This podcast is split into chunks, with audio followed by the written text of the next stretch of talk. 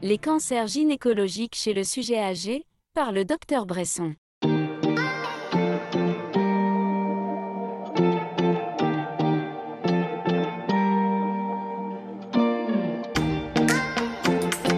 C'est vrai qu'on reçoit euh, peu de patientes pour des cancers gynéco parce que le cancer gynéco, ça reste un cancer rare, mais qu'il est bien représenté chez les patientes âgées. Donc juste pour vous redire, parce que c'est pas les cancers qu'on voit euh, passer dans les récapitulatifs euh, globaux. Pourquoi? Parce qu'il n'y a pas tant de cas que ça. On parlait pour les cancers du, sein, du côlon, du poumon de plus de 10 000 cas par an. Et là, vous allez voir, avec la gynéco, on redescend. Alors l'endomètre, 8000 cas, ça va être le plus fréquent, avec un âge moyen diagnostic de 63 ans. Et euh, le cancer du col, on est à 2800 cas. Un diagnostic euh, qui est plus fréquent chez les femmes plus jeunes, 51 ans, et qui, j'espère, disparaîtra bientôt de nos diaporamas, puisqu'on aura fait un dépistage organisé de meilleure qualité avec les frottis, et on aura vacciné tous nos adolescents pour pas qu'ils attrapent l'HPV. Le cancer de l'ovaire qui reste un cancer rare, 4700 cas par an, mais qui est très mortel parce qu'on a un diagnostic très souvent tardif. Souvent, on est déjà dans une carcinose péritonéale.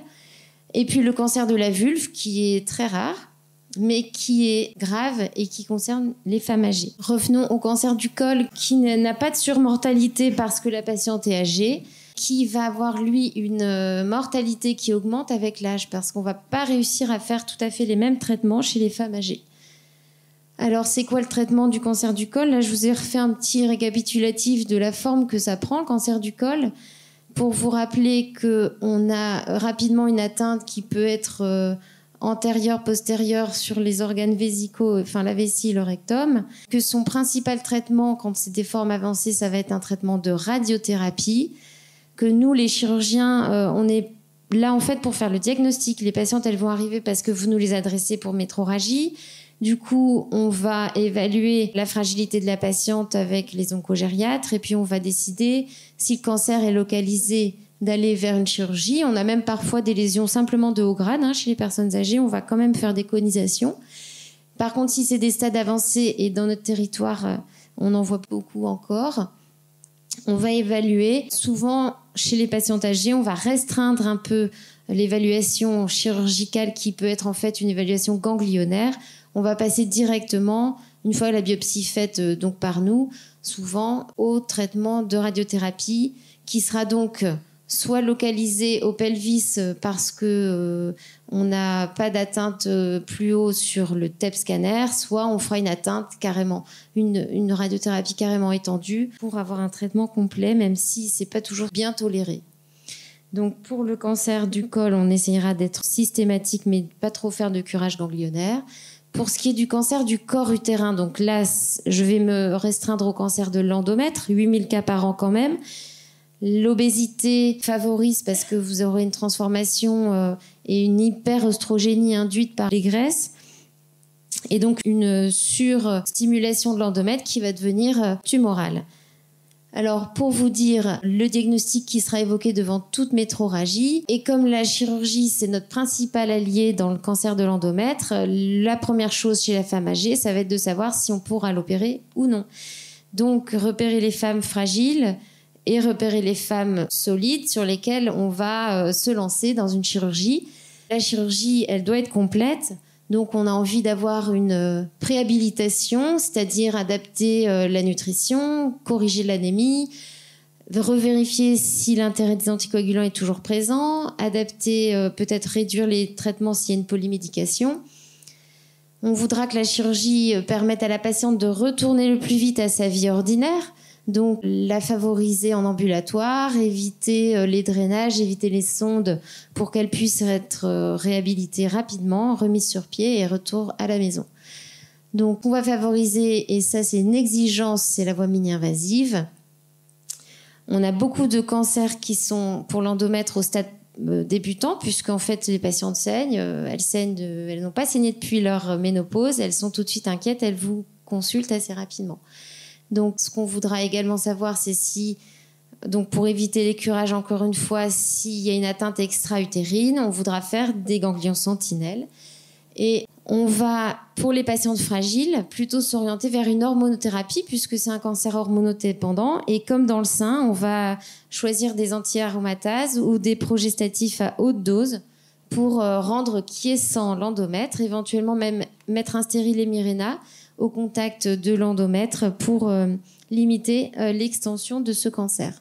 Souvent, c'est bien toléré. Hein. les patientes, elles rapportent bon, des petites douleurs articulaires, des bouffées de chaleur, de la fatigue, mais c'est très rare qu'elles l'arrêtent. Donc, on arrive à maintenir le traitement.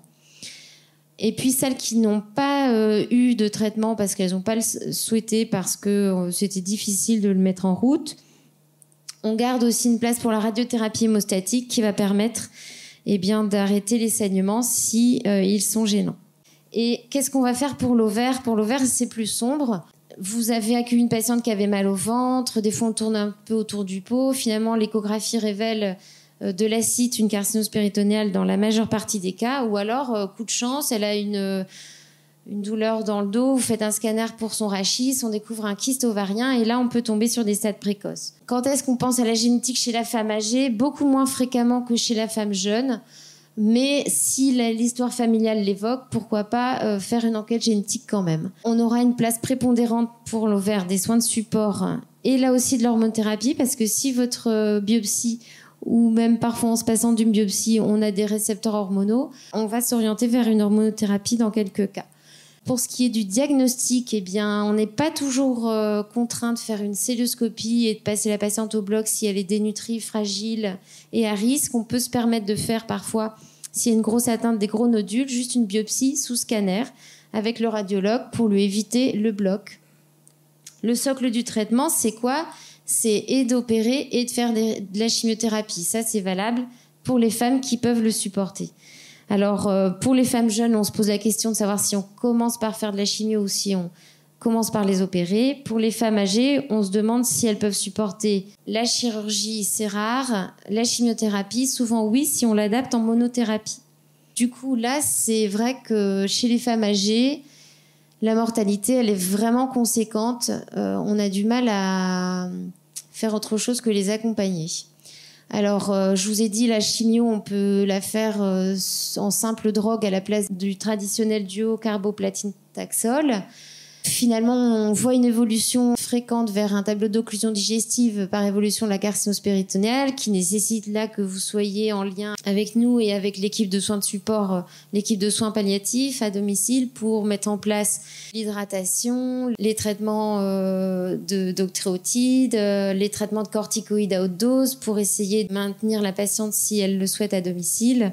Euh, pour l'accompagner dans sa fin de vie. Ça peut arriver qu'on discute d'une ponction drainage d'une énorme masse euh, qui soit vraiment très kystique, euh, très liquidienne, pour la soulager, même si on sait que c'est juste pour la soulager. Et puis c'est rare qu'on discute d'une colostomie de décharge dans ces indications de carcinose péritonéale parce qu'en fait les obstacles sont multiples à sur tous les segments intestinaux. Et enfin, je voudrais vous parler de la vulve parce que les cancers de vulve sont rares, mais vous y pensez finalement avec l'aide de la famille ou de l'infirmière à domicile ou des aides-soignantes. C'est-à-dire que c'est souvent la patiente qui a un petit bobo qui traîne, qui fait mal, ça fait longtemps que ça pique. Nous, on peut les recevoir quand vous le souhaitez pour euh, voir si c'est juste un lichen ou s'il y a une lésion. Et puis, on peut aussi faire des chirurgies qui soulagent les patientes dans ces cas-là. Euh, une petite lésion qui est là, et eh ben on peut tout à fait envisager de l'opérer et puis de faire un petit lambeau. La patiente sort le soir même ou le lendemain après qu'on ait vérifié pas d'hématome. C'est simple, ça la soulage et ça lui permet euh, d'avoir une vie euh, plus confortable chez elle. Donc on va pas se lancer dans des chirurgies chez la femme très âgée s'il y a des gros lambeaux à prévoir. Si c'est invasif, on peut faire là aussi du ganglion sentinelle. Et puis, quelque chose qui pourra pas être opéré, on peut quand même l'irradier s'il y a besoin de limiter une évolution ou s'il y a une récidive ganglionnaire qui se manifeste quelque temps après la chirurgie initiale. Pour moi, ce qui me paraît très important pour les cancers gynéco et les femmes âgées, c'est que c'est vraiment un trio entre les oncogériatres, nous et vous, parce que vous connaissez la patiente, vous connaissez sa famille La famille, on insiste pour qu'elle vienne en consultation parce qu'on a besoin d'eux pour discuter de ce qu'on va faire.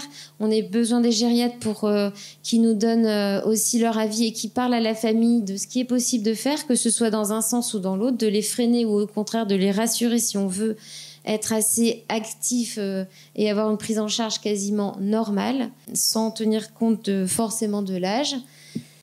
On va toujours essayer de distinguer ceux qui sont fragiles et ceux qui peuvent supporter euh, le traitement conventionnel, d'évoluer vers une chirurgie mini-invasive en limitant la complexité, de réadapter pour que les patients soient plutôt à leur domicile, et puis d'utiliser les soins de support avant, après et toujours. Voilà, je vous remercie.